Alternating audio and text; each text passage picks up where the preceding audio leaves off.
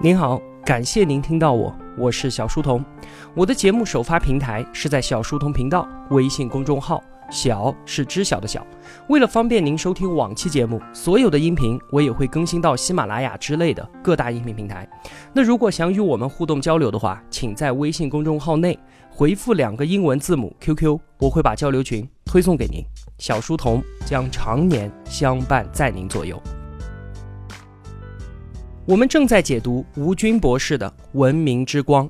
今天啊，我们要聊的话题是印刷术。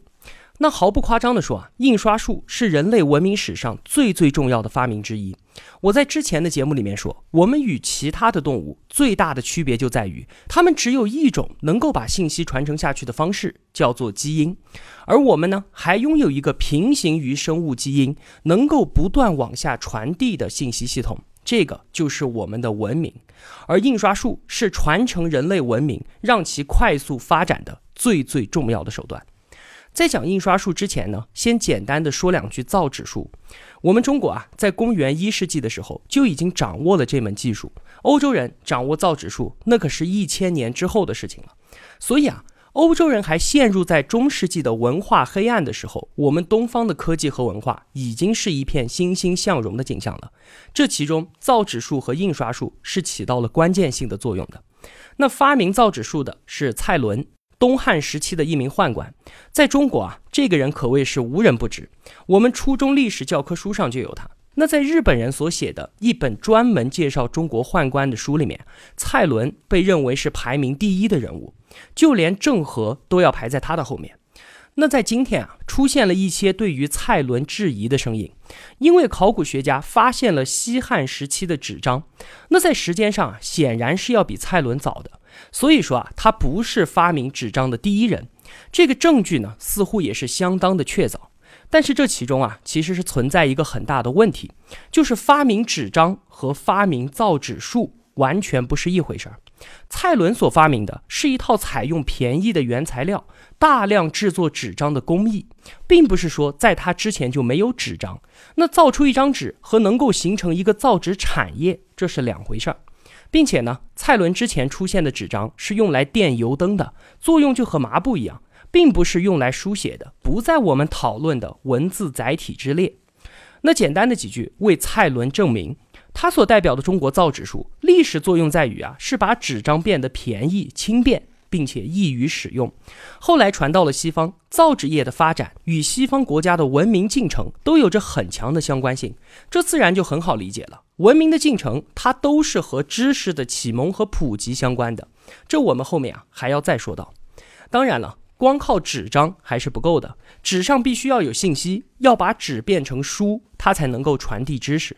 当时书的生产全部都靠手工抄写，抄书呢是需要大量识字的人，但是培养这些识字的人又需要大量的书，这就陷入了一个先有鸡还是先有蛋的困境。那在这个时候，印刷术也就应运而生了。最先发明实用的印刷术的，毫无疑问又是我们中国人。在唐代，甚至是更早的隋代工匠，他们发明了雕版印刷术，就是把文稿翻转过来，摊在大木板上，工匠呢在木板上面雕刻，然后直接刷上墨，再把纸张给压上去，就形成了印刷品。雕版印刷术的出现，使得知识快速的在我国开始普及，这也是我们的文化和经济长期处于世界前列的一个重要原因。从宋代一直到清代之前，我们当时的出版业相当的发达。特别值得一提的是啊，与出版业同样发达的古罗马相比，我们有一点非常的不一样，就是他们有出版审核制度，而我们在清代之前从来就没有过。我们当时啊，出书有点像是今天的自费出版，并且不需要出版执照或者是书号，只要掏钱就可以了。那宽容的环境就是文化繁荣的土壤。虽然说，每过一段时间就要来一次改朝换代，很多建筑甚至是城市都被焚毁了，但是书籍还是大量的流传了下来。直到清朝，清朝政府大兴文字狱，并且借着编写《四库全书》之名，大肆的删改和毁坏了很多图书，才让中国的图书产业开始停滞不前。这是雕版印刷的贡献，而后来流传更为广泛的，对我们人类文明贡献更大的是活字印刷术。这个呢，也是我们今天要说的重点。那提到活字印刷术呢，我们都知道两个人名，一个是我们宋代的毕生，另一个是德国人古腾堡。他们两个都是各自独立的发明了活字印刷术。那虽然说啊，毕生的胶泥活字要比古腾堡早了四百多年。但是发明之后，基本上就没有怎么用过。当时啊，还没办法烧制出大小相同的胶泥活字，那排版出来字都对不起，完全就没有雕版美观。而且胶泥活字的强度也不够，很容易损坏。那从效率上来说，相比于雕版也没有什么太大的提升。因此啊，一直到明清的时候，我们中国依然采用雕版印刷。那么毕生为什么会这么著名呢？这里插一句啊。是后来为了和西方人比拼贡献，才在《梦溪笔谈》这本书的记录中找到了毕生这个名字。而且就连四大发明这个概念，也是在抗日战争时期，蒋介石为了鼓舞士气，把研究中国科技史的英国学者叫做李约瑟，请到了重庆来之后，才提出了四大发明。其中呢，更多的是为了宣传的目的。那虽说毕生的胶泥活字很不实用。但是，一项新发明刚刚出现的时候，其实多半都是这样的。比方说，最早出现的蒸汽船，它也比不上当时成熟的帆船；最早的汽车也不如马车。那最早的计算机呢，是几十吨重的庞然大物。所以啊，如果没有后来的不断升级迭代，新技术它是无法发展成熟，并最终改变我们的生活的。那在毕生之后，我们中国人再也没有去改进活字印刷术，直到后来。铅活字印刷术又从西方传回到了我们中国。那早在宋代的中国啊，我们在享受阅读各种图书的时候，欧洲人还在拿手抄书呢。后来一直到了明太祖朱元璋在位的时候，出现了一个改写欧洲历史的德国人，这个人就是约翰内斯·古腾堡。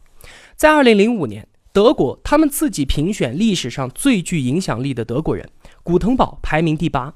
他的排名竟然是在爱因斯坦和铁血宰相俾斯麦之前，可以说啊，古腾堡的印刷术开启了欧洲走上文明的道路，并且最终摧毁了一个在文化上封闭、在技术上停滞不前的旧世界。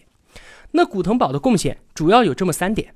首先呢，他发明了古腾堡字母库，那是一种能够大量铸造一模一样的金属活字的技术。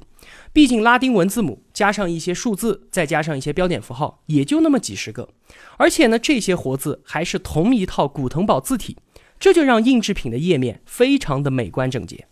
其次呢，他还发明了一种手摇的印刷机，据说啊是来自于古罗马人榨橄榄油机器的灵感。最后呢，也是最重要的。是他制定了从排字到校对到装版一整套的印刷工艺流程。古腾堡在欧洲发明的活字印刷术，让整个欧洲直接跳过了雕版印刷的阶段。欧洲人出版业从一开始的劳动生产效率，就大大的超过了我们中国的雕版印刷。那当时啊，使用古腾堡的印刷工艺流程，一个小时能够印出两百四十张，这可比我们的雕版印刷要快太多了。那古腾堡从一四五零年开始，他花了四年多的时间，完成了历史上第一套印制版的圣经，一共大概有一百八十本，这可是一个巨大的工程啊！不算排版的话，单单是印刷就花了两年多的时间，但这已经比之前拿手抄要快太多了。当时手抄圣经的话，光抄一本就要抄两年的时间。古腾堡印制的这一批圣经啊。每一页是有四十二行，所以也称作四十二行本圣经，非常的华美精致。传世到今天的还有四十八本，每一本都可谓是价值连城啊！像是剑桥、牛津、哈佛、耶鲁这些世界级的名校，都以能收藏到这样一部圣经而感到自豪。那么，在古腾堡的活字印刷术出现之后，围绕这一项技术出现了更加紧密的分工，就有三种职业群体迅速的崛起了。第一个呢是印书商，其实啊，古腾堡他本人就是一个印书商，他发明印刷术的目的就是为了去挣钱。与此同时呢，古腾堡他还培养了一大批的徒弟，也成为了印书商。这些徒弟就带着他们的技术和印刷机，走向了欧洲的各个城市。活字印刷术只用了不到二十年，就在欧洲迅速的传播开来了。历史上面很多新技术的普及，都离不开大批人的共同努力，而并不是单单靠一两个发明家就能够完成的。那话说啊，古腾堡有一个徒弟，他带着几十本印好的圣经，跑到了法国的巴黎去卖，结果被巴黎的警察给抓到了。为什么呢？因为他穿的不像有钱人。当时啊，书是很贵的，因为都是用手抄的。警察说：“你怎么可能会有几十本圣经呢？你一定是偷的。”所以你看，可见当时的印刷业把书籍的价格降低了多少，这又创造了多大的财富效应。那第二个崛起的群体是排字工人，这些工人和过去的工匠那可是大有不同的，因为他们不光识字，还需要做事非常的认真仔细。在当时看来啊。这份工作的技术含量是非常高的了，不是一般人都可以担任的。也正是因为如此，排字工人的收入就很高，吸引了很多有知识的年轻人去学习排字。只要当上了排字工，那基本上也就衣食无忧了。这可是十五、十六世纪啊，距离工业革命那还早着呢。可以说啊，是印刷厂第一次培养了这种有文化、重协作的现代化的产业工人。那最后一个崛起的职业群体呢，就是作家。欧洲早期印刷的图书，那么除了圣经和宗教读物之外，就是古代先贤们的著作了。但是随着印书商越来越多，这个市场很快也就饱和了，他们就需要去寻找那些有创作能力的作家来写新书，然后呢，先要垫付给他们一些报酬。约稿这种商业形式啊，在当时就这么诞生了。在这个过程当中，职业作家也就随之慢慢的兴起。我们从毕生和古腾堡两个人分别发明了活字印刷术之后的不同情况，我们发现啊，古腾堡除了和毕生一样，他是一个发明家之外，他还是一个系统的整合者。他是在已经做好准备的一个系统之内，完成了关键性的技术突破。他的这个技术突破啊，推动了一个专业化的分工，更多的人在这个专业化的分工系统之中找到了他们自己的位置，还有生计。而这些人呢，又回过头来一起推动着整个系统向前发展。那么说到这里啊，再反观我们中国的毕生，他个人的创造力未必会输给古腾堡。但是就是因为没有周边系统支持他的发明，毕生就像是一支单兵突进的孤军，没有得到大部队的支持。虽然有短暂的闪光，但最后还是熄灭在了历史的深处。那罗振宇在他的逻辑思维节目里面也说到过古腾堡印刷术的例子，他总结说啊，从技术创新的角度来看的话，一项发明可不单单是发明家的灵光乍现、单点突破的结果，它起码还依赖三样东西。第一个呢是与发明相关的社会配套，第二个呢是科学的方法所带来的持续的改进和迭代，第三个呢一项技术从发明到运用，那是科学家、投资家、企业家和工匠不断努力的最终结果。只有围绕这一项技术产生了更加细密的分工，才有可能把它变成为人类真正的财富。这就是从技术方面。总结的毕生和古腾堡发明活字印刷术之后，为什么出现了两个完全不同的结局？那我们再来看一看啊，在古腾堡的印刷术出现之后，欧洲发生了一件什么事情？印刷术是怎么改变了欧洲历史进程的方向的？要说的这件事情就是宗教改革。这可是欧洲历史上最最重要的事件之一，它不仅催生了今天全球十多亿的新教徒，彻底改变了欧洲的政治和国家格局，而且还间接的导致了部分英国人、爱尔兰人，包括荷兰人向北移民，从而呢催生了今天的美国。那关于宗教改革啊，一直以来都有一个问题，就是为什么它会出现在德国呢，而不是发生在与罗马教廷关系更疏远的英国？或者是王权更加强大的法国呢？其中啊，最令人信服的原因，就是因为当年印刷术是首先在德国普及的。在一五一三年，也就是古腾堡发明印刷术六十三年之后，美第奇家族的成员洛伦佐之子利奥十世继任了教皇的位置。他上任之后啊，为了敛财，就开始出售赎罪券。所谓的赎罪券呢，就是说我们作为上帝的官方代言人，如果你花钱买了我们这一张官方认证的羊皮纸，那么在你死了之后，待在地狱的时间就能够大大的缩短。这也不是什么新鲜的花招了，一百年前罗马教廷就卖过这种赎罪券，当时就有个叫做杨胡斯的教士公开反对这件事情，结果就被罗马教廷抓去给烧死了。今天在布拉格老城的广场上面还有他的雕像。当时是为了纪念他殉道五百周年，那在一百年之后，利奥十世又玩了这一出，结果呢，又有人跳出来反对。这个人就是宗教改革的主角马丁路德。马丁路德这个人，他本身就是一个传教士。他在研读圣经的时候，发现啊，教皇和主教们所说的话和圣经上写的不一样。他主张啊，大家就应该通过圣经直接去和上帝对话，不要你们这些中间商来赚差价。那卖赎罪券这种事情，明显也不是上帝的意思啊。马丁路德就把他的反对意见总结成了九十五条给发表了。他当时啊，还想着要低调一点，就用拉丁文写的。结果马上就有人把它翻译成了人人都能够看得懂的德文，并且通过印刷术大量的印制发行，很快就传遍了整个德意志。